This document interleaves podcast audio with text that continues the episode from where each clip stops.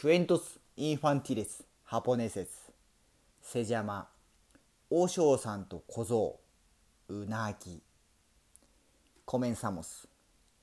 昔々お坊さんは生き物を殺して食べるのは殺生と言われ許されることではありませんでした。冬のある日和尚さんはある団家に出かけました。年を取ると寒さが体にこたえると和尚さんは家の主に言いました。和尚さんうなぎを食べたらいかがですか？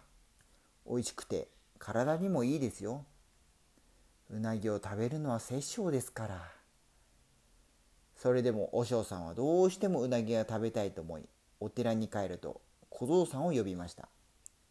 お前寒いけど町に行ってうなぎを買ってきておいで。うなぎを薬にしたいと思う。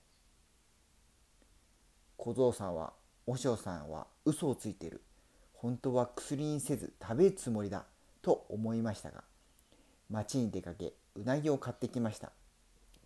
町からお寺に戻ってくると小僧さんは和尚さんが人と話しているのを耳にしました。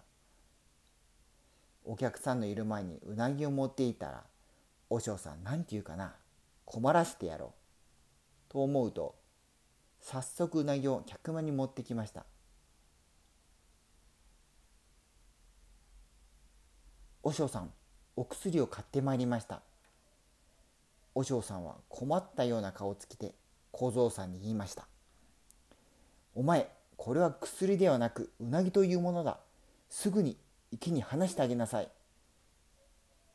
そう言って小僧が池にうなぎを放したので和尚様はなんとがっかりしたことか。おしまい。